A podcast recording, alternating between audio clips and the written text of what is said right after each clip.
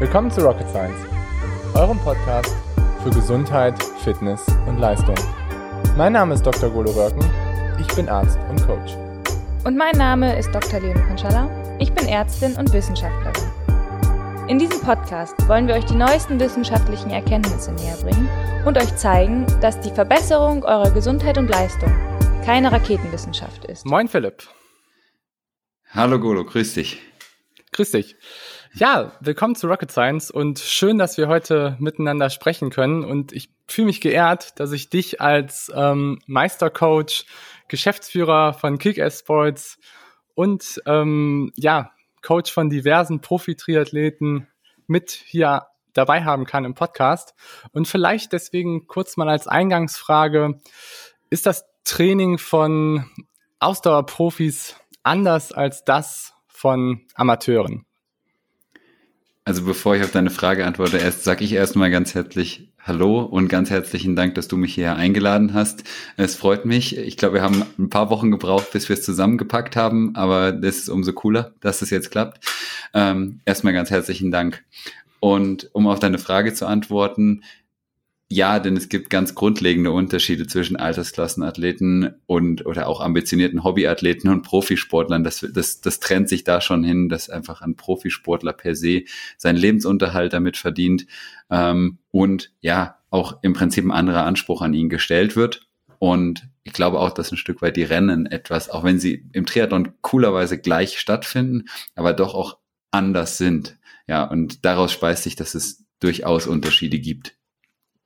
Okay, cool. Also meinst du, dass zum Beispiel auch so Rennstrategien oder sowas im Profi einfach Profizirkus einfach ganz anders ablaufen als zum Beispiel bei einem Amateur? Ja und nein, natürlich gibt es da große Deckungsgleichheiten, weil wir den gleichen Sport machen. Ähm, und trotzdem ist es so, dass der Profisport auch natürlich sich jetzt sowohl mit Corona verändert hat, aber auch, dass in Profifeldern einfach ähm, ja doch auch die, die Leistungsdichte einfach eine andere ist und äh, das Radfahren eben anders aussieht. Ähm, und da, dadurch sich schon auch andere Renndynamiken ergeben und vielleicht auch andere Dinge, ähm, wo ich heute behaupten würde, es kann niemand mehr nur von A bis Z sein Rennen auf einer Mitteldistanz machen, ähm, führt das sicherlich beim Altersklassenathleten noch zu dem absolut besten Ergebnis. Gut, wenn er jetzt irgendwo eine Gruppe hat, wie auch immer, aber in einem Profifeld kannst du dich nicht darauf zurückziehen und sagen, so, ich schwimme jetzt mal mein Ding und radel mein Ding. Ähm, und deshalb ist es schon, äh, ja, glaube ich, schon in Teilen anders. Ähm, ja, es ist das die gleiche Sportart und trotzdem hat, hat das Profifeld seinen eigenen Reiz. Okay, okay, spannend, auf jeden Fall. Ja, ähm, wenn wir so ein bisschen darauf kommen, auf deine Bio, ich habe ja schon am Anfang gesagt, irgendwie meistens sind Triathlon-Biografien nicht so ganz irgendwie geradlinig, aber was hat dich denn so, sage ich mal, zum, zum Triathlon gebracht und wie hat sich so dein Weg da irgendwie entwickelt? Oh, ähm, ich glaube, zu aller, aller, allererst habe ich irgendwann in den 90er Jahren, als ich im Skiurlaub mit meinen Eltern war, äh, meine erste Triathlon-Zeitung mal in die Hände gekriegt. Und ähm, da weiß ich noch, dass ich davon begeistert war, auf was für schrägen Fahrrädern die Jungs da unterwegs waren. Und das waren so Spinergy-Laufräder und ganz wildes Zeug ähm, was, was ich quasi nie in meiner aktiven Zeit in die Finger bekomme, aber ich weiß, dass ich mich davon angezogen gefühlt habe. Ähm, dann war es so während der Schulzeit gab es bei uns so ein Dorf- oder Stadttriathlon, das sind die Stadtmeisterschaften, hieß es in Butzbach, da wo ich herkomme. Das ist im kleinen Dorf, ist Maybach, ist ein wunderschöner kleiner Hobby-Triathlon. Ähm, und da haben wir immer wieder mal mitgemacht äh, vom Leichtathletikgruppe aus und ähm, ja, das hat mir schon, hat mir Freude gemacht und dann gab es auch einen kleinen Duathlon bei uns gar nicht so weit entfernt. Ähm, das ist so der, die ersten Kontaktpunkte damit und die Faszination, einfach da wirklich weiter reinzukommen, war dann bei mir während dem Zivildienst erst. Und den habe ich äh, an der Schule gemacht, an der Grundschule. Ähm, war da in der Behindertenbetreuung unterwegs und habe nebenbei noch so Hausnotruf gefahren und ja, wir haben halt auch so rings ums Abi rum echt gut gefeiert. Äh, und der Lifestyle und dann eben aber auch wieder sich selbst zu fordern. Also es war bei mir eine große Suche, eine Zeit der Suche, wo ich hin möchte und so weiter. Und da ist der Triathlon einfach, glaube ich, hat der ganz schön Struktur in mein Leben gebracht, im Gegensatz zu dem, was wir da sonst so, so getrieben haben. Ach, spannend. Okay. Also hat dir der Triathlon geholfen, dich so zu fokussieren und letztendlich irgendwie, ja, deine Ziele da auch besser zu meistern?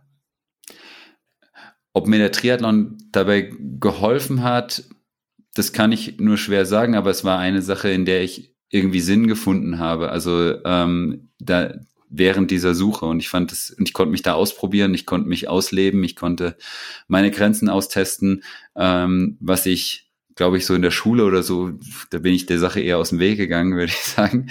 Ähm, und ja, da, das war für mich reizvoll.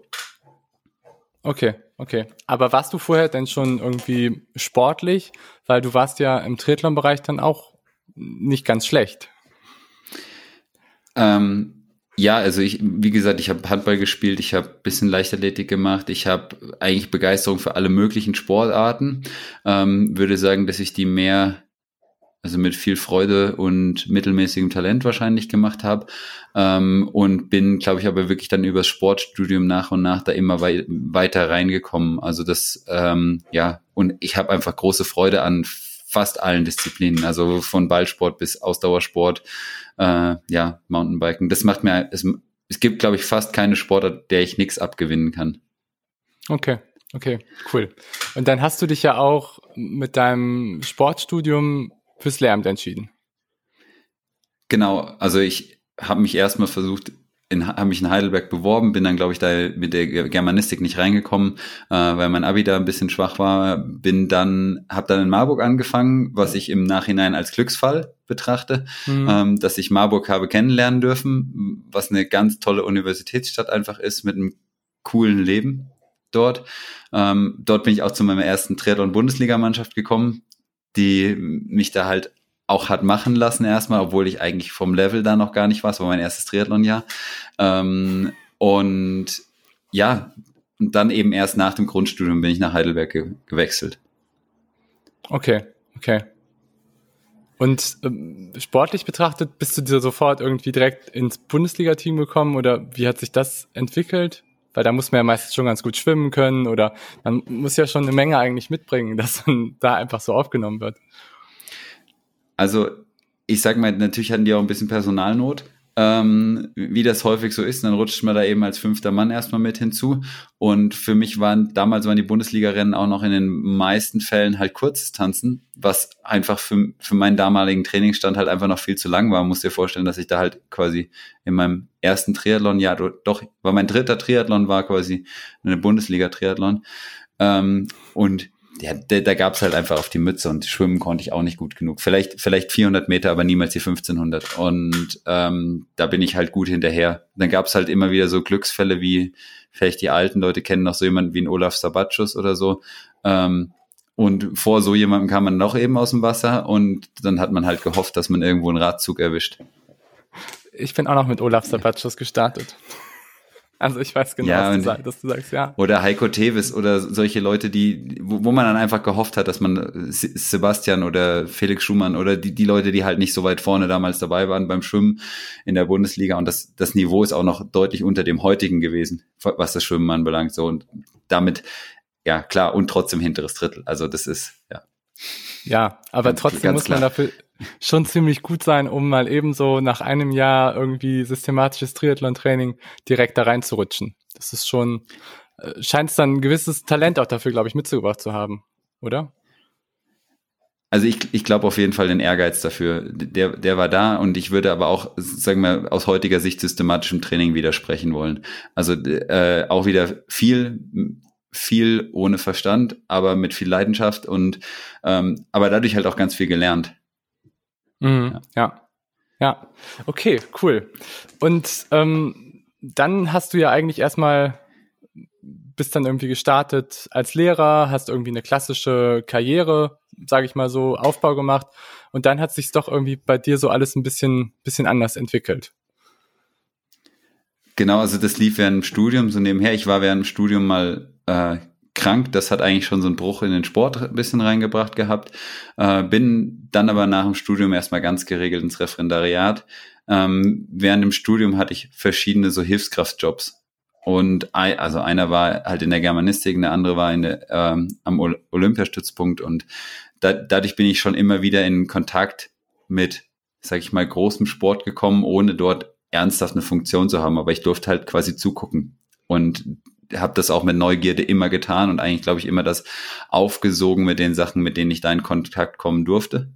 Genau. Und dann nach dem Studium, da habe ich zwischen Studium und Ref habe ich Laura kennengelernt. Und dann bin ich mit Laura oder bin ich zum Ref an den Bodensee gezogen und Laura ist mir dann äh, relativ bald gefolgt. Okay, und ähm, wie hast du Laura kennengelernt? Also wie, wie hat sich das über ein Triathlon oder übers Party, über Party oder wie hat sich das bei euch entwickelt? Ähm, eine gute Frage. Ähm, ich ich habe Laura äh, in Heidelberg an der Ampel angequatscht, ob sie mit mir Sport machen wollte. Und ähm, zu, zu dem Zeitpunkt stand auch noch ein Wettkampf im, im Raum und ich wusste, dass sie schon mal, glaube ich, damals einen, einen X-Terra bei uns in der Ecke gemacht hat und habe ich ihr angeboten, sie da mitzunehmen und ähm, so hat sich das dann ein bisschen entwickelt. Und sie war gerade in ihrem Examensvorbereitung für die Physiotherapie und ja, das hat ziemlich schnell, ziemlich gut gepasst. Cool.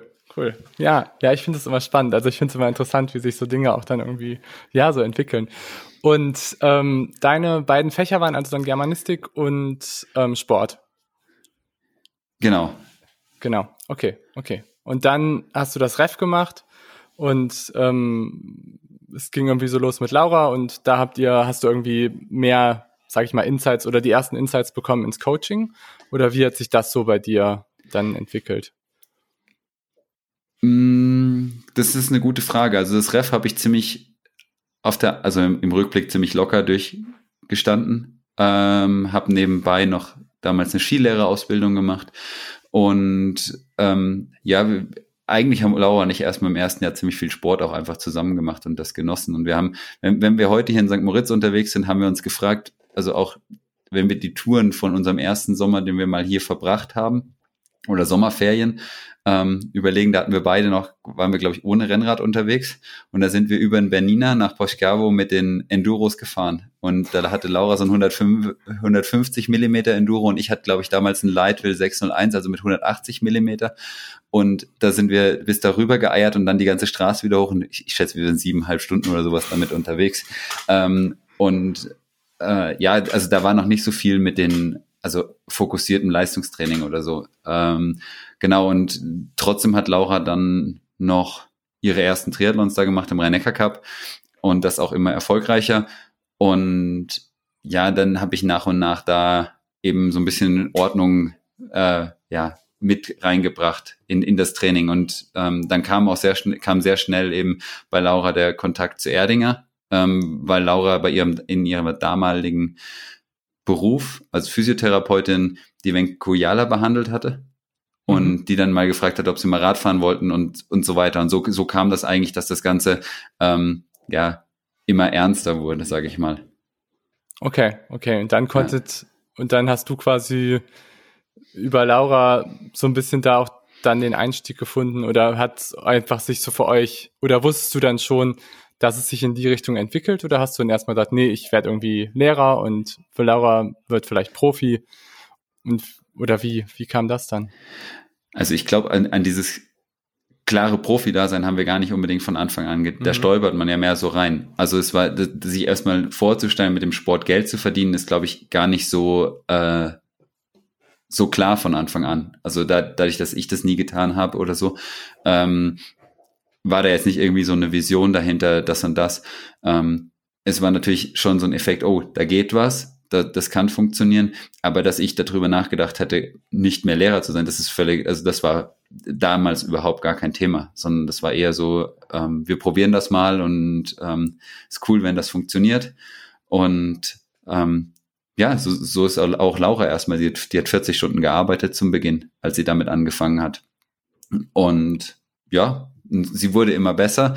Ähm, und so hat sich das dann eigentlich Schritt für Schritt weiterentwickelt. Und wir haben dann auch natürlich damit mit wachsenden Erfolgen von Laura eben eine Vorstellung davon entwickelt, was es bedeuten könnte, Triathlon-Profi zu sein. Ja, ja, es ist ja auch ein, ein großes Risiko, ne, dass man einfach dann auf einmal so sagt, okay, wobei ihr wart ja eigentlich fertig mit der Ausbildung, also ihr hattet ja eigentlich was in der Tasche. Und dann einen Cut zu machen, ist vielleicht nicht so ein großes Risiko, aber trotzdem glaube ich, dieser Schritt dann zu sagen, okay, man macht das professionell, ist schon nochmal eine Herausforderung, könnte ich mir vorstellen. Ja, natürlich. Und es ist auch so, dass es natürlich das Umfeld das auch erstmal beäugt zumindest. Ähm, aber interess interessant ist tatsächlich, dass es ja nicht so ist, dass du von einem auf den anderen Tag damit so viel Geld verdienst, dass du davon leben könntest oder so, sondern es ist so, dann kommt mal sporadisch ein Preisgeld rein, dann da hast du, also Laura hat am Anfang den rhein cup gewonnen und wer weiß, was da hinten an Geld dran steht. Wenn, wenn du ein Rennen gewinnst, gibt es, glaube ich, 500 Euro. Ja, ähm, und dann ja. weißt du eben, wie, und dann gibt's davon eben vier rhein cups im Sommer, ja, und dann machst du halt vielleicht übers Jahr deine 4000 Euro damit und das, das hat ja wenig damit zu tun, dass du davon dann Auskommen hast, geschweige denn sowas wie Triathlon-Equipment finanzieren kannst oder ähnliche Sachen. Ähm, das heißt, man merkt, da geht was und, äh, aber Laura hat dann über drei, fast vier Jahre nach und nach immer so ihr, ihr Arbeit ein bisschen zurückfahren können. Aber am Anfang war das 40 Stunden Arbeiten und dann Triathlon nebenher. Ähm, mhm. da, da hat sie auch wirklich krasse Sachen gemacht. Also dagegen war ich als Referendar echt schwach. Also da hat sie sicherlich den härteren Teil gehabt ähm, der Leistung. Und ähm, ja, das hat sich ja natürlich, und nachdem, nachdem ich dann eben da durch war, mit meiner Ausbildung sozusagen fertig und verbeamteter Lehrer, ähm, ja, hat sich das dann ein Stück weit immer, immer weiter gedreht. Okay, ja. ja. Und dann aber, du bist also ganz normal verbeamtet worden und bist dann auch ganz normal erstmal Vollzeit eingestiegen als Lehrer. Genau, also von, vom Bodensee, also Ravensburg, hat es uns dann Richtung Schwäbisch Gemünd verschlagen. Aber ja, genau, ich bin, äh, so wie ich gesagt habe, da relativ easy durchgekommen und war nach einem Jahr Lebzeit verbeamtet ähm, und war dann an der Schule in Schwäbisch Gemünd eben und ja, dann habe ich dort auch erstmal Vollzeit als Lehrer einfach angefangen. Und bei Laura hat sich das mit dem Triathlon eben immer weiter ausgeweitet. Ja. Und, und wann und war das? Also wann? Das war, also im Prinzip Referendariatsende war 2014, glaube ich, 2000, nee, 2013, Entschuldigung. Ja. Okay. Ähm, und ja, damals war, und, und dann ging es halt nach und nach eben da rein. Und ich glaube, das Jahr, in dem es dann intensiver wurde, war, dann hat sich Laura für die 73 WM qualifiziert gehabt. Dann war sie, ähm, die ja glücklicherweise immer noch in den, in den Sommerferien so lag oder so, dass man zumindest zum Schulbeginn wieder zurück sein konnte. Ähm, und dann hatte sie sich irgendwann auch für Maui für ein Xterra WM qualifiziert. Und dann bin ich mal in den Herbstferien genau für eine Woche nach Maui geflogen. Und lauter solche, solche, solche Dinge waren dann eher an der Tagesordnung, dass es, dass es so sehr intensive Wochenenden wurden. Und in, in, in dieser Zeit hat sich eben auch entwickelt, dass ich den einen oder anderen Athleten mehr betreut habe. Und äh, zu der Zeit habe ich noch eine, ja, teilweise bei einer Jugendfußballmannschaft in, auch in Schwäbisch Gemünd mit ausgeholfen. Und also, und, und dadurch ging es dann immer ein bisschen weiter. Ja. Okay, okay. Also hattest du dann dir auch so langsam angefangen, die ersten Athleten zu coachen, parallel zu, zu deiner, zum Referendariat und oder hast du schon immer vorher auch schon gecoacht? Nein, gar nicht, sondern das Referendariat war dann durch und während ich dann Lehrer war, hat das angefangen, dass ich eben, also während meinen ersten Dienstjahren in der Schule hat das dann angefangen, dass ich eben auch andere Athleten betreut habe. Und es waren erstmal okay. zwei oder drei, die dann da, da waren, ja. Genau. Ja, ja, cool. Und was war dann so die Initialzündung, wo du gemerkt hast, okay, oder wo ihr vielleicht auch beide gemerkt habt, okay, das wird irgendwie sehr professionell und das entwickelt sich irgendwie in eine komplett andere Richtung? Oder ist es ja auch cool, dass es sich so entwickelt hat?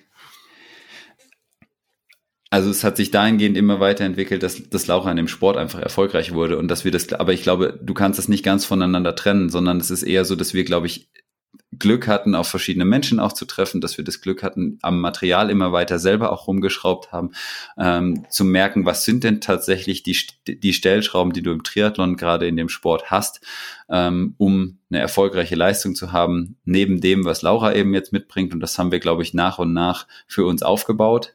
Ähm, dann hat Laura sehr früh für sich auch entschieden, dass sie einige Sachen davon auf Social Media eben teilt und hat das zu, zum Beginn auf Facebook getan und dann irgendwann auf Instagram und damit, glaube ich, auch den Grundstein dafür gelegt, dass sie heute einen gut funktionierenden Social Media Kanal hat und dass sich auch da Menschen für interessieren, was sie tut. Ähm, Und so, so ist quasi ein Baustein zum anderen gekommen, ohne dass das immer bewusst war, du machst jetzt genau das, weil du das im Kopf hast, ja. Ähm, das sind heute Entscheidungen viel abgeklärter, als das vielleicht damals der Fall war, sondern es kam eher, also zum Beispiel mit Social Media hat Laura einen guten Riecher gehabt und hat gesagt, ja, ich mache das. Ich, ähm, und ich mache das bewusst. Und ja, wahrscheinlich hätte ich gesagt, lass doch lieber. Und dabei ist es ganz wichtig, ja. Ähm, ja. So ja. sind wir da reingestolpert. Okay, okay. Und dann, was war dann für dich dann so, wo du gemerkt hast, okay, ich will eigentlich mehr coachen und will das irgendwie mehr machen, als dass ich Lehrer sein möchte? Hm, ich finde, das kann ich bis heute gar nicht so sagen. Ich bin sehr, sehr gerne Lehrer. Das, das mal vor, vorweggeschickt. Ähm, was mir macht es unglaublich viel Spaß, mit Menschen zusammenzuarbeiten und dort in, im ja, in der Detailarbeit Qualität zu finden und damit jemanden zu begleiten auf einem Weg.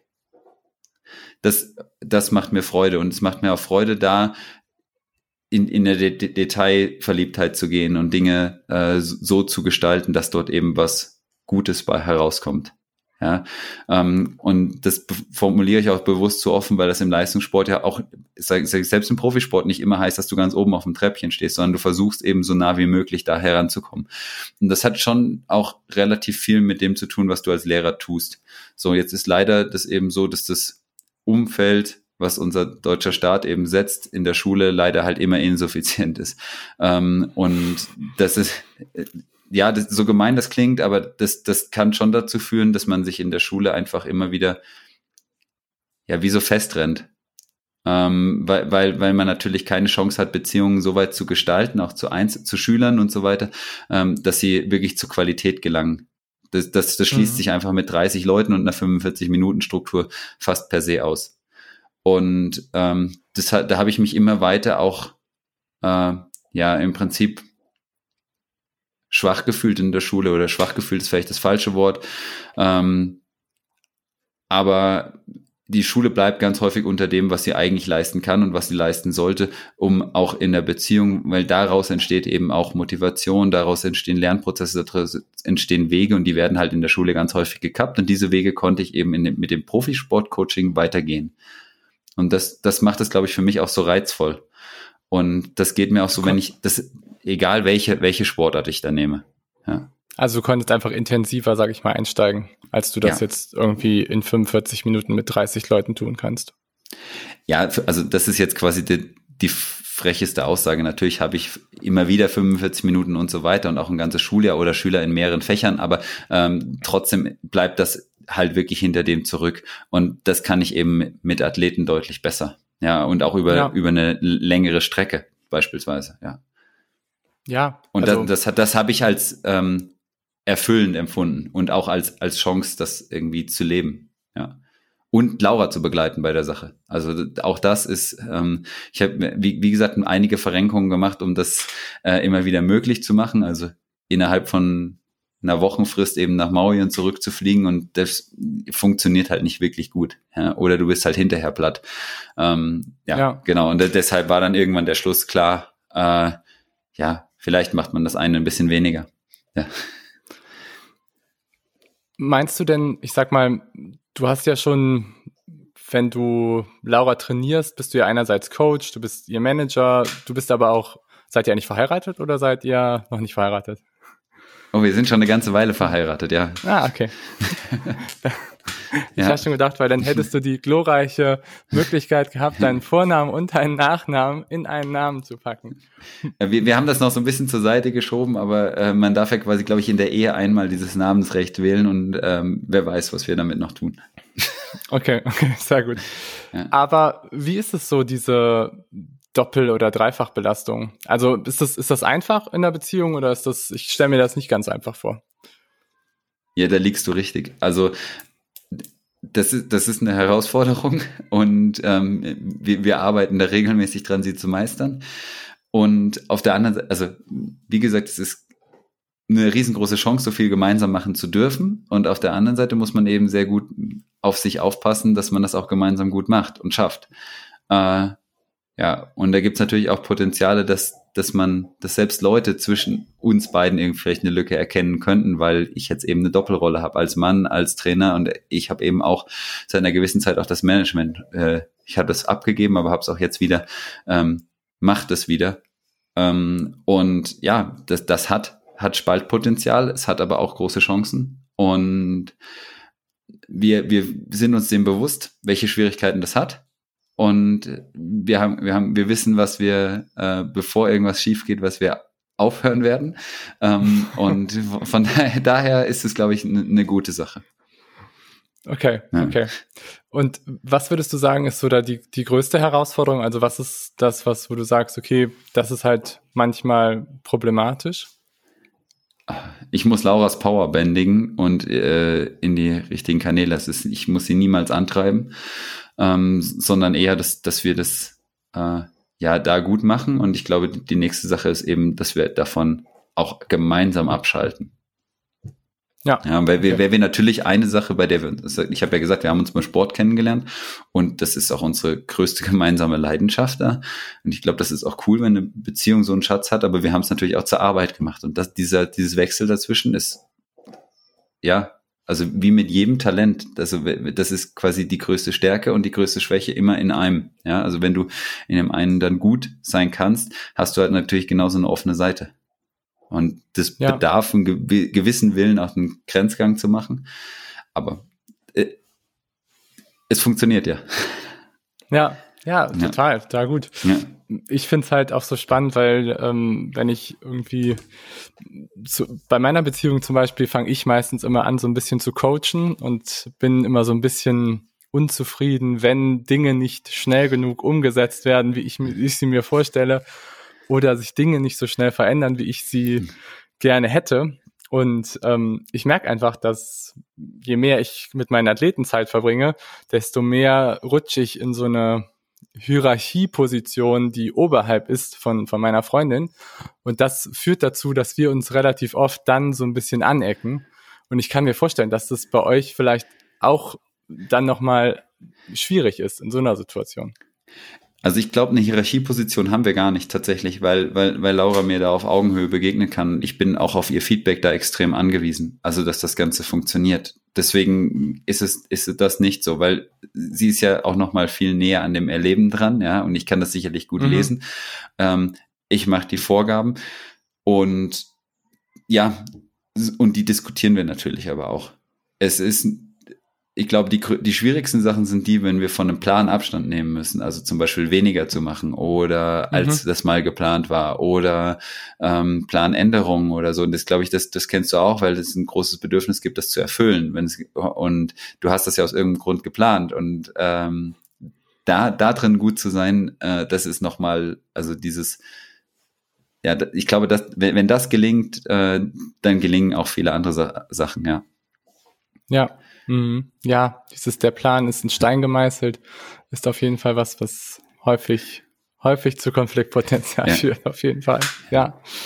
Ja, cool, aber echt spannend. Und wie dann habt ihr eigentlich, ist es immer mehr geworden bei dir im Coaching und du hast immer mehr, vor allen Dingen Profis gecoacht, oder? Ja, ich habe, also le letztes Jahr habe ich tatsächlich die Altersklassenathleten, die ich habe, ähm, ins Kickers mit überführt, weil alle, die bei uns jetzt sind, also wir haben gesagt, Altersklassentraining findet nur noch bei, bei Kickers eben statt. Und das waren drei Altersklassenathleten, die ich dort eben hatte. Und alle anderen sind Profis. Und die Profis verbleiben auch weiterhin bei mir. Und äh, das Kick, beim Kickers sind eben die Altersklassenathleten. Und genau, also so, so in diesem, in diesem Plus-Minus, sage ich mal, zwei bis vier Personen habe ich auch im Altersklassensport eben dann bei, äh, betreut. Okay, okay. Ja. Und ähm, kam, also ihr habt dann Kick-Ass eigentlich nach dem Corona-Jahr so ein bisschen gegründet oder wie, wie habt ihr, wie kam das, dass du dann, sage ich mal, gesagt hast, okay, pass auf, oder habt ihr es zusammen bestimmt, dass ihr jetzt das einfach ein bisschen professionalisieren wollt oder wie hat sich das bei euch da so entwickelt? Mhm, eigentlich gar nicht nach dem Corona-Jahr, sondern wir, also ich würde sagen, wir sind beide relativ unruhige Geister. Ähm, das heißt, das, das ist schon während dem ersten Lockdown hoch Mhm. Also auf die, sind wir auf diese Idee gekommen.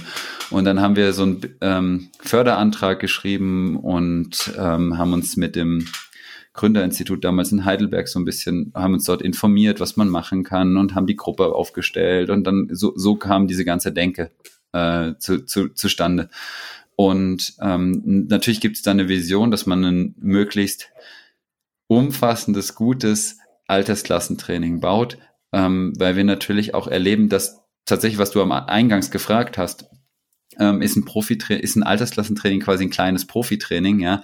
Und nein, weil ich glaube, es gibt da ganz spezielle Bedürfnisse. Und wenn, wenn ich, ich weiß so ein bisschen, was du tust, ähm, ja, dann, dann hast du eben jemanden, der einen 40-Stunden-Job hat, vielleicht aber auch einen 60- oder einen 70-Stunden-Job und wenn der sich noch vornimmt, dann einen Ironman unter 39 zu machen oder selbst wenn er nur sich vornimmt, einen Ironman zu machen, ähm, dann, dann ist das eine Herausforderung ähm, und wenn die nicht im nicht mit dem Ironman enden soll, sondern dass es ein produktiver Prozess sein soll, das Sport machen. Also wenn der Ironman nicht der Endpunkt sein soll, ja, ähm, dann würde ich sagen, dass das tatsächlich auch eines Wissens bedarf und einer Begleitung des Prozesses. Und das wollen wir eigentlich nach und nach machen und auch Menschen in ihrer Gesamtheit sehen, vom Stress bis zu der Sportbiografie, die Menschen mitbringen und so weiter. Ähm, und das ist eigentlich der Traum, den wir da hinten dran haben. Und deswegen sind wir rausgegangen und haben jetzt gesagt, wir, wir bieten Trainingspläne an auf verschiedenen Ebenen, also mit viel Betreuung, mit weniger Betreuung, äh, mit mehr Selbstaktivation. Aber wir bieten eben auch gleichzeitig, und das war de, der, der Startschuss eigentlich, dass wir gesagt haben, okay, wir wollen immer sofort Anleitungen mit anbieten. Das haben wir jetzt erst digital gemacht und wir haben jetzt eben hier im Frühjahr, nachdem wir es wieder durften, auch angefangen, unsere Kick-Ass Education ähm, Angebote zu beginnen. Ja, das heißt, dass wir jetzt erstmal Gruppencoachings angeboten haben zum Laufen, zum Schwimmen, zum Radfahren, zum Krafttraining. Ähm, wir haben Yoga-Angebot und diese Sachen eben ähm, aus unserer Sicht erstmal auf einen Qualitätslevel zu heben, dass man ja eben wirklich, ich sage mal, wenn du in diesem Können bist und das gut wird oder stabil wird, also dann, dann kommst du dahin, dass auch auf einmal Laufen leichter wird oder das Radfahren ähm, weniger fehlerbehaftet ist. Also ob das in der Gruppe fahren ist oder ob das gut Kurvenfahren ist oder Mountainbiken im Trail oder was auch immer, du kannst da halt einfach sehr, sehr viel machen. Also beim Skikurs ist es, glaube ich, für jeden klar. Jeder, der in, Ski, in Skiurlaub geht, nimmt sich fast einen Skilehrer oder wer damit anfängt. Aber laufen kann jeder, Radfahren kann jeder und das ist, das ist tatsächlich eben nicht ganz so. Und deswegen haben wir gesagt, okay, es macht Spaß da eben auch ins Detail zu gehen und eben nicht nur zu sehen, okay, wie viel Watt bin ich über die letzten zwei Stunden gefahren oder wie viel Watt fahre ich über die fünf Minuten, sondern eben in diesen Ausbildungscharakter mit hineinzukommen. Und ja, das, das sind eben zurzeit die zwei Säulen und ein Traum wäre es natürlich halt auch den, oder dieser Traum wird nach und nach eben auch wahr, dass wir eben die Menschen noch viel besser anschauen, ob das in einem Personal Training ist oder auch dann weitere Experten immer mit dahin zuziehen, ähm, um ja den ganzen Menschen eben zu sehen, ja. Mhm. Und ja, also das ist die Vision dahinter, sage ich mal, die jetzt erstmal sich in den Trainingsplänen zeigt und ähm, das, was wir eben in unseren Webinaren und so weiter mit, mit hereingeben. Genau. Spannend, auf jeden Fall. Ja, ja was du gerade angesprochen hast, dass, ähm, was mir auch immer wieder auffällt, dass die Umsetzung der Einheiten häufig einfach so schlecht ist. Beziehungsweise viele verstehen nicht, nur weil sie eine Einheit auf grün stellen oder eine Einheit absolviert haben, heißt das nicht, dass sie so gut umgesetzt wird. Also das heißt, denn du weißt wahrscheinlich, was ich meine. Also dass viele Einheiten, was ich immer wieder erlebe, ist, dass viele Einheiten zwar absolviert werden, aber ist es nicht so ganz das Ziel eigentlich erreicht, was es erreichen sollte. Und deswegen finde ich es halt voll wichtig, dass man eben immer auch Education oder Videos oder Umsetzungssachen halt mit da, dazu packt, dass die Leute halt einfach verstehen, was man halt wirklich von einem will. Genau, also das ist ja dann wieder so eine, so eine Schulgeschichte, dass wir einfach sagen, ja, wie, wie, also wie wollen wir demjenigen begegnen? Und zum Zweiten da rein schauen, okay, wie können wir Qualität in diese, in, in diese sag ich mal, Trainingsdurchführung bringen. Das ist einmal, aber wie, wie bringst du Qualität in die Bewegung? Und der, das ist es eben so, dass wir sagen, wir wollen das Digitale mit dem, äh, ja, mit dem Präsenten auch verzahnen nach und nach. Also das heißt, wenn du jetzt, natürlich haben wir die Videos, ja, aber zum Beispiel zu erfahren, wie Körperspannung funktioniert, ist, das musst du erleben, das musst du erspüren und das geht meiner Meinung nach eben nur begrenzt in einem YouTube-Tutorial. Ja, oder mhm. das heißt, wir, wir versuchen das immer weiter dahin zu bringen, dass wir diese Sachen eben verzahnen. Das heißt, optimal, wenn ist so, so der Fall, dass wir sagen, es kommt jemand uns zum Beispiel in einem Seminar besuchen und dann haben wir die Möglichkeit, dass hinterher eben auch in dem Plan, dann, dass sich Dinge immer wiederfinden ähm, und dass es erlebbar gemacht wurde. Und dann kann quasi das Video wie eine Gedankenstütze zum Beispiel dann dazu sein. Und also so, so stelle ich mir das Stück für Stück vor und natürlich dabei immer eine Ebene weiterzugehen und weiterzugehen. Und je, je mehr du halt dann dort über den anderen erfährst, ähm, umso detailreicher und umso besser und intensiver wird dann die eigene Wahrnehmung, aber auch dass die Schulung kann dann da eben intensiver gehen. Und da, das ist meine Vorstellung, dort eben auch Basics zu setzen. Ja. Ja, ja, cool. Finde ich echt ein super, super spannendes Konzept.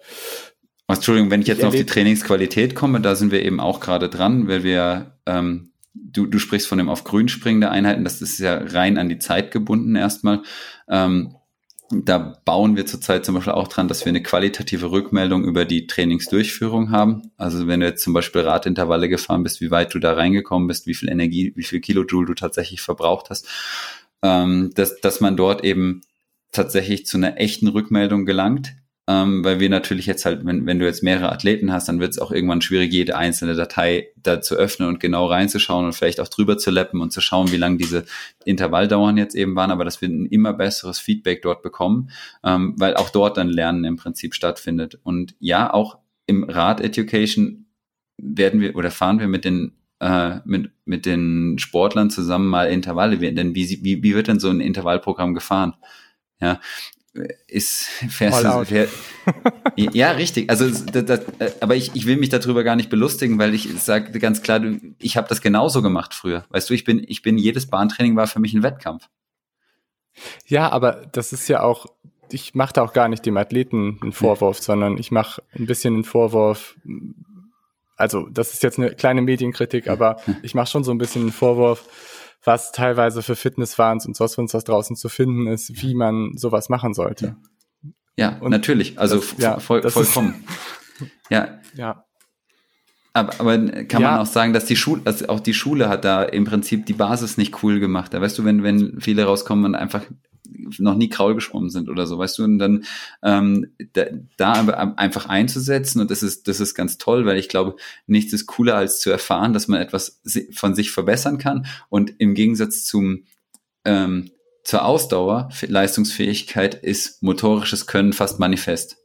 Also jeder, der mal Radfahren gelernt hat, kann sozusagen Radfahren und das kannst du mhm. aber auch, natürlich wissen wir, dass es unterschiedliche Levels von Radfahren können gibt, ja, ähm, aber trotzdem da weiterzumachen. Und wenn du das einmal greifbar für dich bekommen hast, dann kannst du das immer und immer wieder anwenden. Und auch selbst dort ist es ja so, dass es sportübergreifend sich Dinge doppeln. Also Thema Körperspannung, Thema Spiel mit dem Körperschwerpunkt, ähm, Bewegungssteuerung, das sind so viele Sachen. Und, und wenn, wenn man da quasi eine rote Linie reinbekommt für sich, dann kann man ganz tolle Erlebnisse, glaube ich, haben.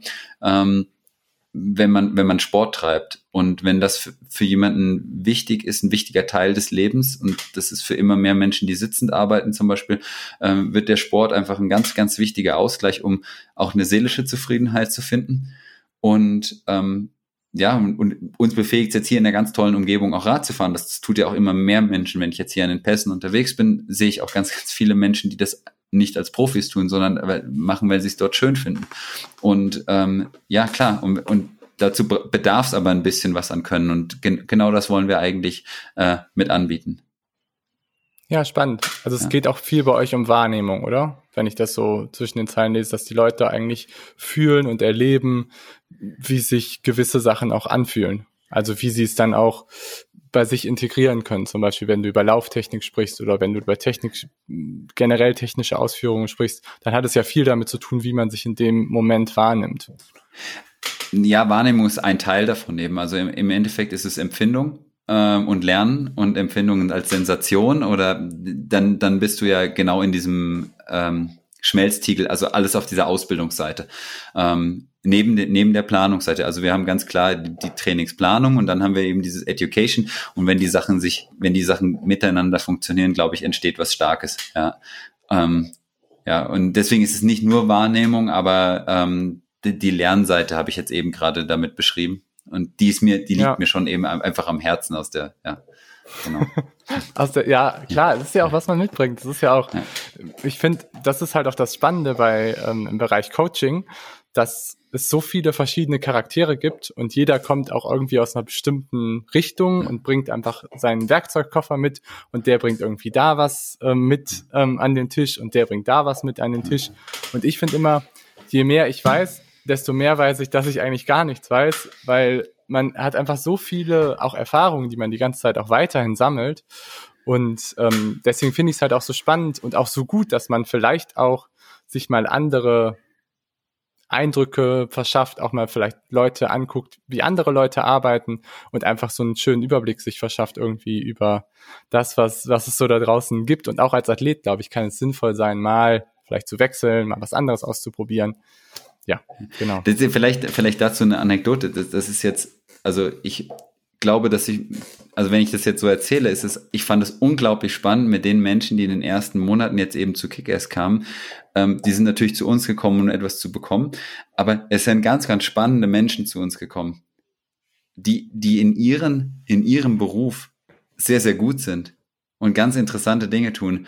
Und ich höre denen unheimlich gerne auch zu, wenn, wenn die erzählen, was sie in ihrem Berufsleben zum Beispiel tun oder wo, wo sie herkommen. Das sind, das sind ganz spannende Geschichten. Also ich kann jetzt fast sagen, dass ich da auch ganz viel mitnehme aus solchen Trainings, auch wenn mir nur jemand dann bei einem Krafttraining, bei einem Lauftraining, bei einem Radtraining so etwas von sich preisgibt, ähm, ist es auch für mich sehr, sehr spannend.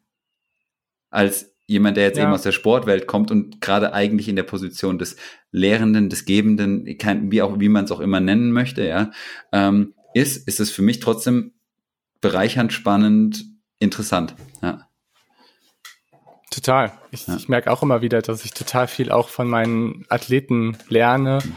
und mir auch als, als Athlet und als Coach einfach Sachen viel klarer werden, mhm. wenn ich probiere, die in meinen eigenen Worten und meinen eigenen Konzepten irgendwie umzusetzen. Ja. Ja. Ja, aber ähm, du hast ja eben schon so ein bisschen blicken lassen, dass vielleicht Belastungsmaximierung und immer den Körper so an die Grenze zu führen, dass das vielleicht nicht immer so der optimale Weg ist, oder? Ja, also ist hin und hin und her. Es ist natürlich häufig die Ansage, mit der jemand auf mich zukommt.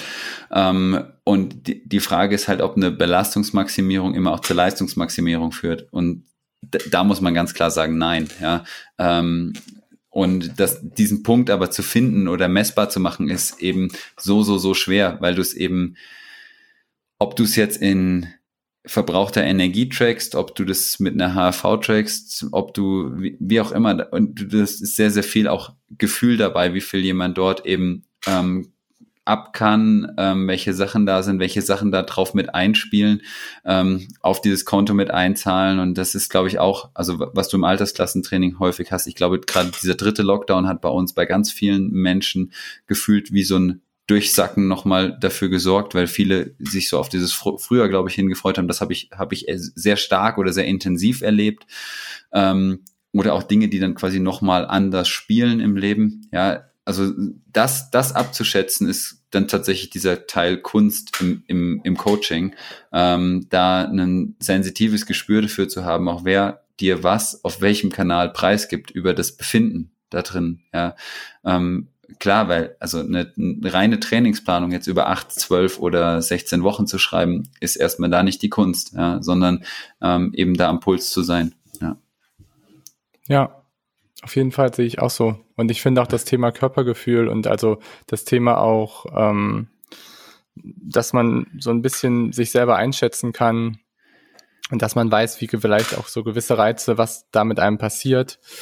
Das finde ich, macht es für mich als Coach immer einfacher, wenn oder zumindest arbeite ich da auch immer viel mit meinen Leuten dran, dass man das einfach so entwickelt. Ich finde immer, das ist so die erste Hierarchieebene, bevor man sich über Herzfrequenz oder Watt unterhalten kann, dass man halt ein Körpergefühl entwickelt, wie man sich gerade in der Belastung fühlt.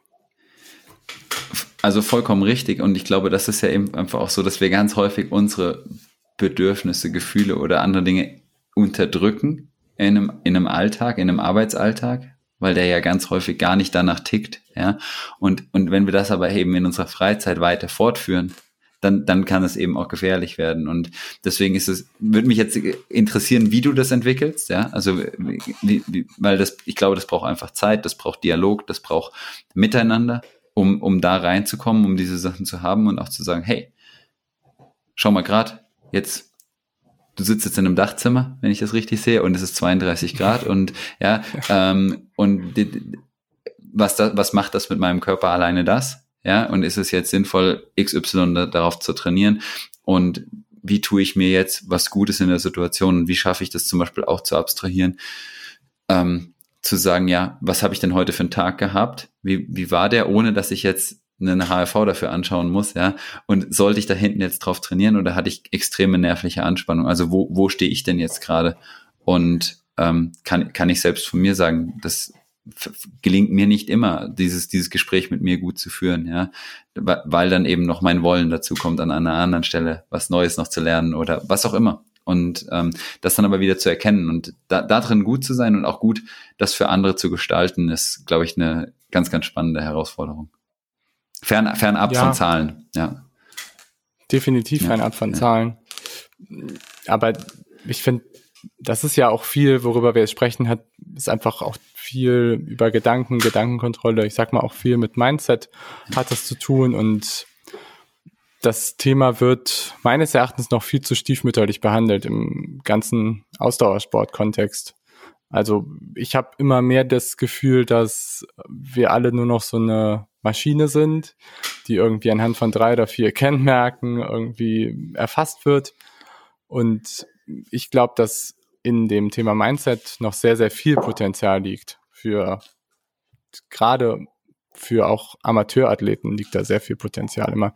Bei Profis kannst du das, glaube ich, besser schätzen als ich. Du, ich glaube das ganz ehrlich, also du brauchst beide Seiten. Also das, ein, das eine lebt nicht ohne das andere. Es gibt tatsächlich einfach die Schwierigkeit, ist, dass bei der Digitalisierung im Sport am Anfang ein riesengroßer Trugschluss begangen wurde, ähm, in dem metabolischen Profil beispielsweise, dass das mit einer FTP vereinfacht wurde und zwar unzulässig vereinfacht wurde.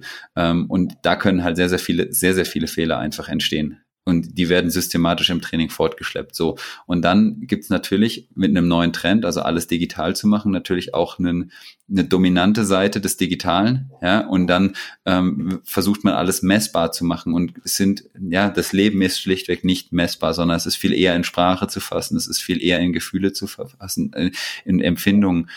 Und ähm, in dem Moment versagt der Digitaltechnik vollkommen. Ja? Ähm, und das dazwischen ist, glaube ich, häufig auch das, was, was so reizvoll ist und wo, wo aber auch nicht klare Ja-Nein-Entscheidungen kommen können. Also es ist diese Grenzen auch eben zu erkennen, ähm, dass mir meine Garmin oder was auch immer eben nicht sagen kann, ob ich ready bin oder ja. Ähm, und diejenigen, die das quasi beherrschen, und das ist, glaube ich, auch eine spannende Sache, dass sehr gut ausgebildete Profis die haben, ja, ich, ich glaube, ich kann das, kann das erzählen, dass ein Sebastian Kienle zum Beispiel mit seiner Polaruhr am Handgelenk ähm, Radfahren geht und der schaut da zwei Stunden nicht drauf und der hat am Ende genau die Wattzahl da stehen, die ich mir eigentlich vorstelle. Also der, der spürt das und der, der, der, der checkt das schon immer wieder und der schaut sich auch hinterher an, was er da getreten ist.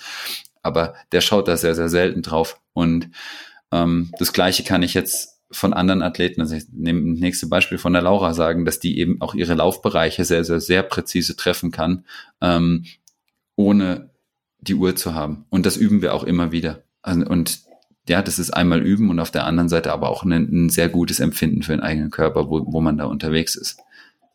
Ja. Ja. Wir haben die Leistungsdiagnostik ähm, gemacht in ähm, ich bin da eingeladen worden und habe mit denen mitgearbeitet im Landsmedikum. Ja. Und ähm, was da auch sehr, sehr spannend war, war, wir haben eine Stufendiagnostik gemacht mit fünf Minuten Stufen und die wurden alle um 30 Watt gesteigert mhm. und haben bei, ähm, ich glaube, die Eingangsbelastung war bei drei Watt pro Kilogramm, also war noch sehr, nee, bei zwei Watt pro Kilogramm. Und ähm, letztendlich war es eine irre lange Stufendiagnostik mit den Profis. Mhm. Und was so auffällig war, war, dass die genau sagen konnten, welchen Wattbereich sie gerade treten, obwohl das eine Blackbox war. Also sie wussten nicht genau, was sie quasi sagen. Und sie konnten auf ihr 0,1 Millimol Stelle genau ihre Laktatwerte sagen. Das war schon ziemlich beeindruckend. Das habe ich schon gedacht. Gut, da brauchst du relativ häufig Werte, dass ein Profi dir das gen genau sagen kann. Und ich glaube, das gut, du, du kennst auch die Fehler in der Laktatdiagnostik und so weiter. Also da, da, das, das ist natürlich, da, da glaube ich jetzt eher an Zufall, aber was ich glaube schon, dass jemand sehr genau spüren kann, wann zum Beispiel ähm, die Atmung zunimmt. Also das, ich würde jetzt, also so ein Übergangsbereich, wann, wann man aus dem GA rausläuft und so weiter, dass dafür ein sehr, sehr gutes Empfinden da ist, ja, ähm, bei, bei den Profis und dass sie auch sehr genau merken, wann sie das quasi nicht mehr kompensieren können. Also das heißt, sie sagen in so eine Richtung Schwelle oder drüber kommen, ähm, das ist auch sehr, sehr klar und ich glaube, so eine fünf Minuten Stufendiagnostik ist dafür halt auch ja, die, die ist oben raus halt unscharf dann, aber gerade und in dem Bereich, wenn ja. du drei, fünf Minuten und 30 Watt gehst, dann hast du natürlich ähm, da auch viel Zeit, dich reinzufühlen, wo du da gerade unterwegs bist, ja. Genau, und äh, klar, und äh, aber genau solche Sachen schärfen mir das, dann wieder das Gefühl davon. Also dann können die halt auch sehr, sehr viel mitnehmen aus einer Diagnostik, neben den nackten Zahlen. Ja, und auf der anderen Seite ist es häufig dann so, dass du gerade bei, Ama bei Amateursportlern, die sich bei dir vorstellen, immer wieder das Gefühl hast, dass gerade der GA-Bereich gar nicht entwickelt wurde oder dass sie halt immer in diesem Graubereich einfach trainieren und dass das für sie halt vom Gefühl her einfach so ein Low-Intensity-Training ist und die da einfach noch sehr viel Arbeit haben, gerade im Bereich Körpergefühl zu arbeiten. Ne, das ist ja, das ist ja zum Beispiel so extrem spannend. Also wenn du das eben anschaust, also dass zum Beispiel ein GA-Bereich gar nicht entwickelt ist und oder eine Fettoxidation noch, also eigentlich wirklich minimal anfängt und das, das ist mir sogar schon auch mit Profis passiert, dass mit einer extrem niedrigen ventilatorischen Schwelle eins kam. Ja, weil, weil tatsächlich, und das Interessante ist, wenn du es einmal richtig einstellst, dann marschiert das Training ja extrem schnell vorwärts. Also sage ich, das kann ja für jemanden ja. heißen, du fängst an mit 110 Watt Rad zu fahren, ja, weil, oder mit 100 Watt Rad zu fahren. Du, aber du kannst jede Woche zuschauen, wie, wie das wächst und wie auch deine Ermüdungsresistenzfähigkeit wächst. Aber wehe, du fährst kon kontinuierlich. Ähm, meiner liegt unterm Tisch und ist ganz friedlich. Ähm. Und äh, und du, das, das wächst aber richtig cool an, ja. Und wehe, du tust es nicht, dann schaffst du es nämlich kontinuierlich, das da unten zu halten. Und genau, genau in dem Moment wird es halt reizvoll, eben mit einer, mit einer Diagnostik zu arbeiten. Und dann, dann bekommt das auch eine, eine Wichtigkeit und im Erklären, ja.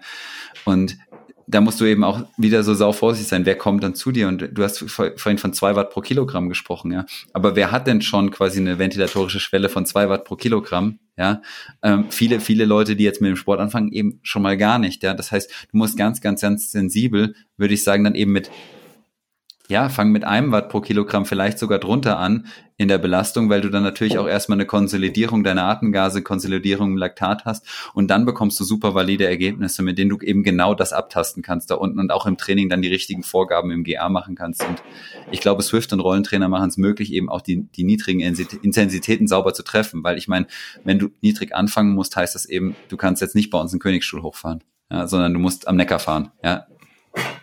Ja, ja. ja auf jeden Fall. Das Problem ist halt, dass ich da total sehe, ist, dass dann eben viele Diagnostiken halt viel, viel, viel zu hoch fahren hm. und mit einer Rampe solche Sachen zum Beispiel gar nicht abgebildet werden, dass du zum Beispiel irgendwie mit zwei Watt pro Kilogramm einstell einsteigst und nur die V2 Max zum Beispiel bestimmst, weil du damit halt gar nicht wirklich eine Aussage darüber triffst, wie halt dein metabolisches Profil ist. Äh, voll, vollkommen richtig. Deswegen war ja auch mein Plädoyer. Also ich selbst selbst bei bei Profis, die es wirklich richtig, also die, die richtig Bock haben, kann es ja passieren, dass die auch mit einer Hyperventilation zum Test kommen, weil sie natürlich auch vielleicht aufgeregt sind. Und jemand, der Tests nicht gewohnt ist, ja, lass ihn doch mit 60 bis 80 Watt losfahren. Und selbst wenn du, also eine Rampe ist natürlich jetzt auch für, für einen Ausdauersport natürlich klar für einen V2 Max Test sinnvoll, ja, aber du 2 Minuten 20 Wattstufen, 2 Minuten 30 Wattstufen, wie auch immer. Und dann, wenn du bei 60 Watt anfängst, dann, dann tastest du es unten ab oder derjenige hat auch die Chance tatsächlich eine, sage ich mal, entweder eine Laktatsenke sauber zu zeigen oder ähm, eben auch die Atemgase zu konsolidieren und du bekommst dann valide Zahlen, mit denen du eben dann auch eine Vorgabe machen kannst. Und ja, da, da gibt es ja, glaube ich, aber auch in der Durchführung wenig Streit darüber, wo jetzt zumindest die, die, die ventilatorische Eins zu setzen wäre. Also die, vielleicht ist jetzt auch schon zu viel, aber, aber da, da gibt's wenig, ähm, wenig Diskussionsspielraum, wo du jetzt beim RCP oder bei einer VT2 eben deutlich mehr Interpretationsspielraum auch im Setzen als Diagnostiker hast. Ja, also ich komme ja so, wenn ich das aus dem klinischen Setting so ein bisschen beäuge, da sind die Diagnostiken halt super, super schlecht immer. Das muss man einfach leider so sagen, dass meistens einfach nur eine einfache Rampe gefahren wird und dabei das noch nicht mal wirklich gut bestimmt wird, die meisten Schwellenkonzepte. Also ich habe schon ganz gruselige Sachen gesehen bei ganz vielen Patienten auch, wo du wirklich, ähm, ja. Ich habe meine Examensarbeit ähm, jetzt quasi zum mit Coronarpatienten gemacht. Ähm, und die Grundvor Eingangsvoraussetzung zu meiner Examensstudie war sozusagen, dass du mal mindestens einen Stand haben musstest. Und ähm, auch dort haben wir herausgefunden, wenn du dann halt noch einen Beta-Blocker dazu genommen hast oder was auch immer, haben wir herausgefunden, dass wir, glaube ich, in unseren Tests, glaube ich, fast 60 Prozent der Leute haben dann hinterher im Coronarsport den die Herzfre also unsere Herzfrequenzbereiche deutlich überschritten. Also wir sind mit denen schon mal komplett in den Schwarzbereich gegangen, was dann der Coronarsport hatte. Also sobald da irgendwie ein Ball ins Spiel kam oder sowas, hatten wir keinerlei Chance mehr, ähm, irgendwie eine Treffsicherheit aus der Diagnostik zu erzielen. Und daran siehst, daran siehst du einfach, dass, dass, dass das natürlich nicht ganz simpel ist. Also dass, dass, dass das eben auch eine eigene Disziplin ist und ja, nochmal das eben abzutesten. Ja, es liegt ja auch meistens, ich meine, im klinischen Setting, wir haben ja auch am Anfang, als wir über Schule gesprochen haben, zeitliche Problematik. Und im klinischen Setting hat man leider meistens nicht die Zeit, um das Ganze halt gut abzubilden, was man dann aber eben im Profisport oder auch mit Leuten, die man coacht, halt hat. Ja. Und da kann man auf jeden Fall sehr gute Sachen machen. Ja, ja aber Siehst du denn, sage ich mal, so einen Unterschied ähm, im Training zwischen Männern und Frauen, weil ihr, glaube ich, da ja auch einen ziemlich großen Schwerpunkt drauf legt? Ja, ganz klar. Also im Endeffekt ging's, wurden, wurden mir aber da auch nach und nach durch Laura die Augen geöffnet. Ähm, und da, dass du da eben einfach einen, einen Unterschied machen musst. Ähm, und dass du auch da wieder im Gespräch einfach richtig, richtig gut sein musst. Also es, es gibt quasi Prinzipien, die vielleicht in Teilen anders sein müssen.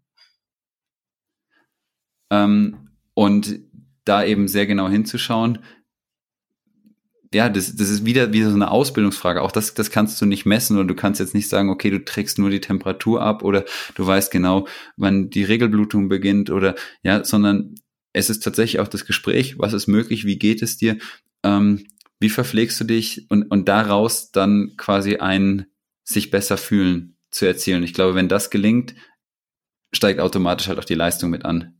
Und ähm, ich denke, das, das Klarste, was wir gemacht haben, dass ich, ich, ich habe lange Laura halt einfach auch ganz klare Fettoxidationseinheiten auch nüchtern fahren lassen. Und das ist das bei uns definitiv rausgefallen. Und ähm, ja, und, und das, das habe ich einfach aus dem gemacht, was ich gelernt habe, was ich gelesen habe und auch, ähm, in, in, am Ende auch nicht unerfolgreich, aber wir haben unerfolgreich im Sinne von den Zahlen, die wir hinterher in der Spirometrie gesehen haben, aber unerfolgreich in dem Sinne davon, dass es einen unregelmäßigen Zyklus gab, in dem Sinne, dass gestresst war, in dem, also von daher dann wieder über, dann grottenschlecht von mir. Ja, also das ist halt. Äh, ja, man lernt ja auch dazu. Also das ist ja auch ja, ganz normal. Selbstverständlich. Sachen ja. Ja, und dabei Erfahrung zu haben und eben da gut im Gespräch zu sein. Und das habe ich jetzt eben auch mit den anderen weiblichen Athletinnen gemacht, mit denen ich, die ich betreue, konnte ich das Wissen halt schon sehr, sehr gut einsetzen. Und auch dort kann ich ja. eben sagen, dass es sehr unterschiedlich ist, wie die Wahrnehmungsfähigkeit der einzelnen Person ist. Und ähm, einige können dann eben auch sehr genau sagen, so, Eisprung, das, ja, und das und das und tragen das auch genauso mir mit in die Informationen mit ein fürs Training und das hilft mir bei der Planung. Und dann kann ich schon die, die, die Auswahlmöglichkeit, du wirst, du wirst vermisst. Ich muss mal eben einen Snack, ich muss mal eben einen Snack verteilen, ja. glaube ich, sonst kriege ich hier richtig Ärger. Warte, eine Sekunde, sorry. Das Thema Zyklus ähm, finde ich halt, ist super spannend vor dem Hintergrund, dass die viele von den Sexualhormonachsen erst jetzt so wirklich, sage ich mal, in den, in den Fokus kommen bei vielen Leuten. Und also mir fällt es auch bei Männern auf, dass viele Männer auch vielleicht langsam in, ähm, erkennen, dass es nicht halt immer so optimal ist, wenn man krasseste Belastungen fährt, wenn man sehr, sehr viel nüchtern trainiert, wenn man sehr viel ja, hochintensive Sachen einbaut vor dem Hintergrund, dass eben ja, Testosteron vermindert wird, vor dem Hintergrund, dass Cortisol vermehrt ausgeschüttet wird. Und bei Frauen finde ich immer, fällt es halt auf, weil der Zyklus einfach dann meistens nicht mehr rund läuft oder nicht stimmt.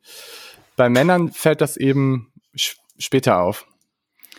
Und ähm, ich finde das ganze Thema, finde ich halt super wichtig, dass man das immer so ein bisschen im Hinterkopf hat. Und deswegen finde ich es halt total gut, dass ihr einfach ein Konzept entwickelt habt, primär für Frauen. Ja, also grundsätzlich haben wir es für beide Geschlechter. Da, da ist es, es, ich glaube tatsächlich, dass es so ist, wenn du halt eine, eine Summation an Stress überschreitest, dann wirst du halt auch ein Problem mit der Libido bekommen. Dann wirst du mit, ähm, wie, wie du es eben sagst, auch bei Herren ist das Ganze äh, auf jeden Fall endlich, ja. Und da, da, da muss man eben sehr genau drauf schauen, wo du da unterwegs bist. Und ich glaube, gerade ähm, wenn du jetzt nach Nordamerika schaust, gibt es da eben schon deutlich mehr Forschung, als es das bei uns gibt. Du findest auch schon extrem viel in der Literatur. Ähm, ich habe das neulich, ist mir durch Zufall in einem Wartezimmer bei einem Arzt im Prinzip ein Buch in die Hände gefallen zu, zu Frauen oder zu Frauenheilkunde im Endeffekt. Und das Buch war publiziert 1994 und da stand halt auch schon einfach verdammt, verdammt, verdammt viel dazu drin und auch gerade zu diesen Hormonachsen. Also es ist im Endeffekt ja kein ganz neues Wissen in der Medizin. Es geht glaube ich, nur darum, um eine Anwendung und wir werden halt im Alltag, also das, das, dieses sich immer schneller drehende, ist, glaube ich, Realität und du kannst halt immer mehr machen und du kannst diesen den Laptop, vor dem ich jetzt auch sitze, den kann ich egal wo ich bin aufklappen. Also es gibt eigentlich kaum mehr einen Punkt, wo das Ding schweigt. Selbst im Flugzeug kann ich eigentlich permanent online sein, wenn ich das möchte. Und ähm, das führt halt auch zum Eingrenzen der Ruhephasen und damit eben auch zu den Stresshormonen und die die die sind eben dominant auch dann vor den Sexualhormonen. Und das führt führt eben dann zu diesen Schwierigkeiten. Ja. Ja, meine, meine Freundin ist Frauenärztin. Ja. Ähm, ja. Und sie meinte auch, also das Thema ist ähm, in der Gynäkologie wird so ein bisschen stiefmütterlich behandelt, aber ähm, es stellen sich unglaublich viele junge Athletinnen vor, die auch gerade viele Läuferinnen, ja. die immer sagen, dass sie keinen Zyklus haben, dass ihr Trainer aber nicht so wirklich darauf achtet. Und ich glaube, es ist sehr, sehr wichtig, dass man das Thema dafür einfach Sensibilität schafft. Das ist halt. Aber dann, dann, so dann musst du aber eben auch genau eine Frage stellen. Und da bin ich jetzt mal als Profitrainer krass. Es ist halt einfach so, wenn du auch, du siehst es halt ganz häufig im Frauensport, dass du sehr kurzfristige Erfolge hast, dass diese Leute sehr, sehr, sehr hoch gehypt werden, gerade im Laufsport. Aber auch, schau, schau dir Top-Radsport an, auch bei Frauen. Schau dir Top, Top Mountainbiken ist ein gutes Beispiel zurzeit. Ähm, da, das ist absolut am Limit und ähm, gerade wenn der Körperfettgehalt dann extrem runtergeht, ähm, dann, dann, dann ist das super kritisch, ja. Und dann ist aber eben genau die Frage, weil das, das läuft halt quasi genau entgegengesetzt, ähm, nämlich Aufmerksamkeit, Erfolg und das, äh, also für absoluten Zugriff und je weiter ausdifferenziert eine Sportart ist, umso mehr Leute wirst du eben finden, wo du es zum Teil eben auch schon optisch sagen kannst, dass das hart an der Grenze ist. Und ich glaube, der Langlauf-Bundestrainer, äh, der Peter Schlickenrieder, hat äh, rings um die WM in Oberstdorf jetzt mal irgendwie eine BMI-Grenze gefordert, was jetzt, das zeigt eigentlich ja nur, dass es dort eine, eine Regellosigkeit gibt. Also das heißt, wenn, sag ich mal, er, wenn, sag ich mal, er hätte lauter gesunde Athletinnen, ja, und hat für die dort eine Lanze gebrochen, das kann ich jetzt nicht sagen, ob das eben so ist oder nicht, ja. Ähm, aber die Kritik ging ja schon eben in eine, in eine ganz klare Richtung. Eine Seriensiegerin dort, wo er sagt, das scheint eben vielleicht nicht, auch nicht mehr gesund zu sein, ja, aber dafür, darüber brauchen wir einen Dialog, ja. Oder schnellste, Läufer, ja. schnellste Läuferin über 10.000 mit funktionierendem Zyklus. Oder ich, ich, ich, weiß, ich weiß nicht. Jetzt weiß ich, wen du meinst, aber ja. Ja. Ja. Ich, ich, weiß, also ich finde einfach. Ich weiß es nicht. Ich finde, ich finde, also da, das wäre sicherlich eine spannende Frage mal an deine Freundin, ähm, die, die weiterzugeben und wie, wie sich da eben eine Medizin zu positioniert. Ähm, genau. meistens gibt's dann eine Pille. Ja, und, und, und, das und, dann, und dann hast du halt. traurige Wahrheit, ne? Bingo. Und in, und in dem Fall hast du ja dann genau genommen eben keinen Zyklus mehr. Ja. Und, ja, und, und das richtig. ist eben, sage ich mal, dann Augenwischerei. Oder du musst eben sagen, ja, wie, wie weit ist dann eine Pille leistungsfördernd? Ja, die, die quasi stillschweigend anerkannt wird, ja, dass das alle so tun damit sie dahin kommen, damit die Knochendichte nicht abnimmt, damit ja äh, gewisser Hormonspiegel bleibt trotz Stresshormonen. Ja, die, die Pille hat einen ganz anderen Ursprung, warum sie genommen wurde, ja. Und sie, sie hat auch ihr, hat sicherlich eine ganze Menge Gutes bewirkt, aber die andere Sache ist nicht diskutiert, diese, diese zweite Seite davon. Und erst je mehr ich, also das ist wirklich Laura schuld, dass ich da immer mehr drüber ähm, erfahren habe und auch immer mehr darüber weiß. Aber darüber gibt es ja keinen offenen Diskurs, auch weil das immer noch äh, sicherlich ein sehr schwach beleuchtetes Thema ist. Ja, und das ist aber, weil sich damit aber auch eben viele Frauen die Gesundheit nachhaltig schädigen. Das, das bringt dann halt zu, ja, den Kinderwunschmedizinern vielleicht Zulauf. Das Problem, jetzt wenn wir eben schon über Medienkritik gesprochen haben, ist natürlich da auch ein finanzielles Ding, weil äh, ich glaube, die Pillenindustrie ist eins der Finanz finanzstärksten Dinge überhaupt.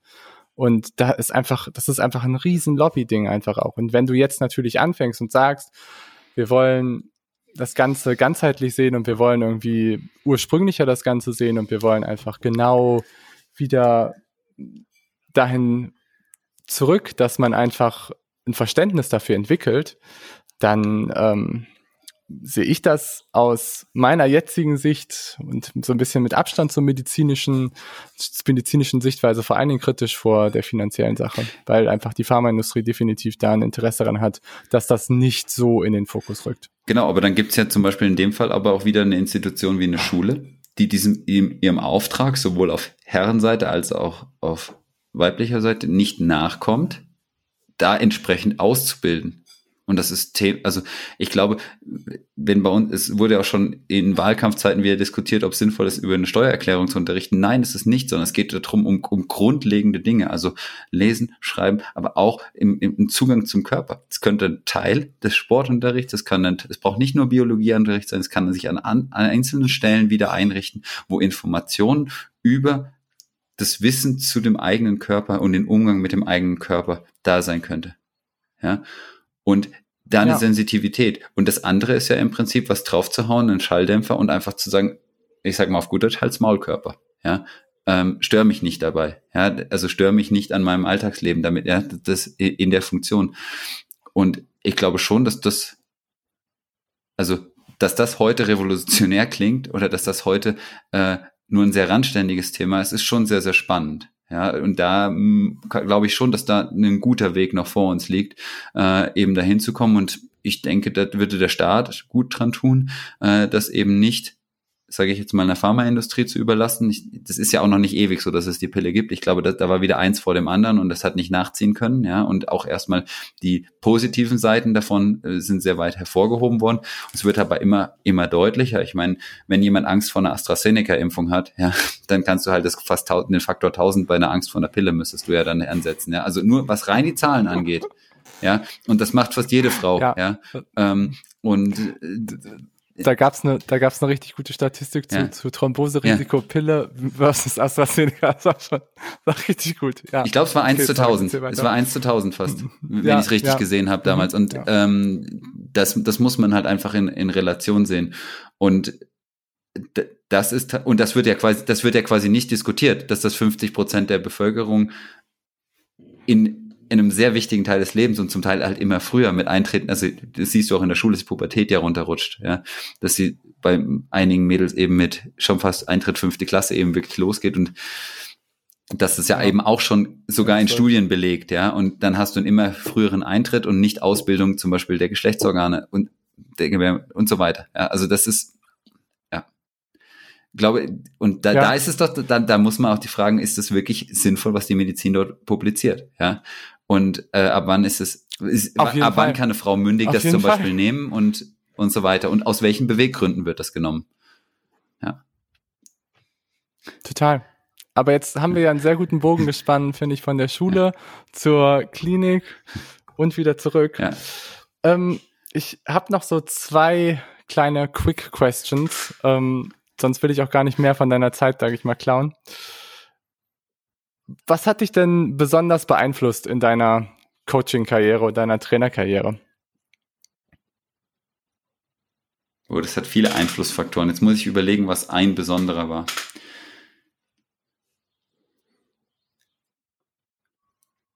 Hm. Ich glaube, ich würde gern rausstellen, dass ich ähm, ganz besonders daran interessiert bin, wie, wie im Prinzip die, Menschen miteinander funktionieren. Also ich glaube, dass dieses Thema Dialog, Dialogprinzipien, Miteinander Lernprinzipien, was alles da aneinander hängt, weil da, da sich ganz häufig Wirksamkeit eben entspinnt. Also wenn du die richtigen Zahlen hast, aber dann zu der richtigen Entscheidung zu kommen im richtigen Moment. Und das, da, das finde ich ganz, ganz, ganz spannend, wie das, wie das geschieht.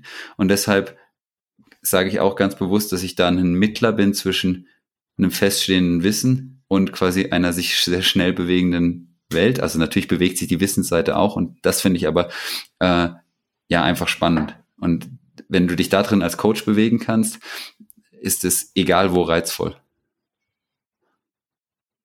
Okay. okay. Sehr weich beschrieben. Sehr philosophische Antwort. Ja, sehr. Nee, finde ich nicht. Ähm, okay. Hast du noch Praxistipps, die du so weitergeben kannst? Mit Sicherheit. Aber jetzt irgendwie so ein. Ein, zwei. Das ist eine gute Frage. ähm,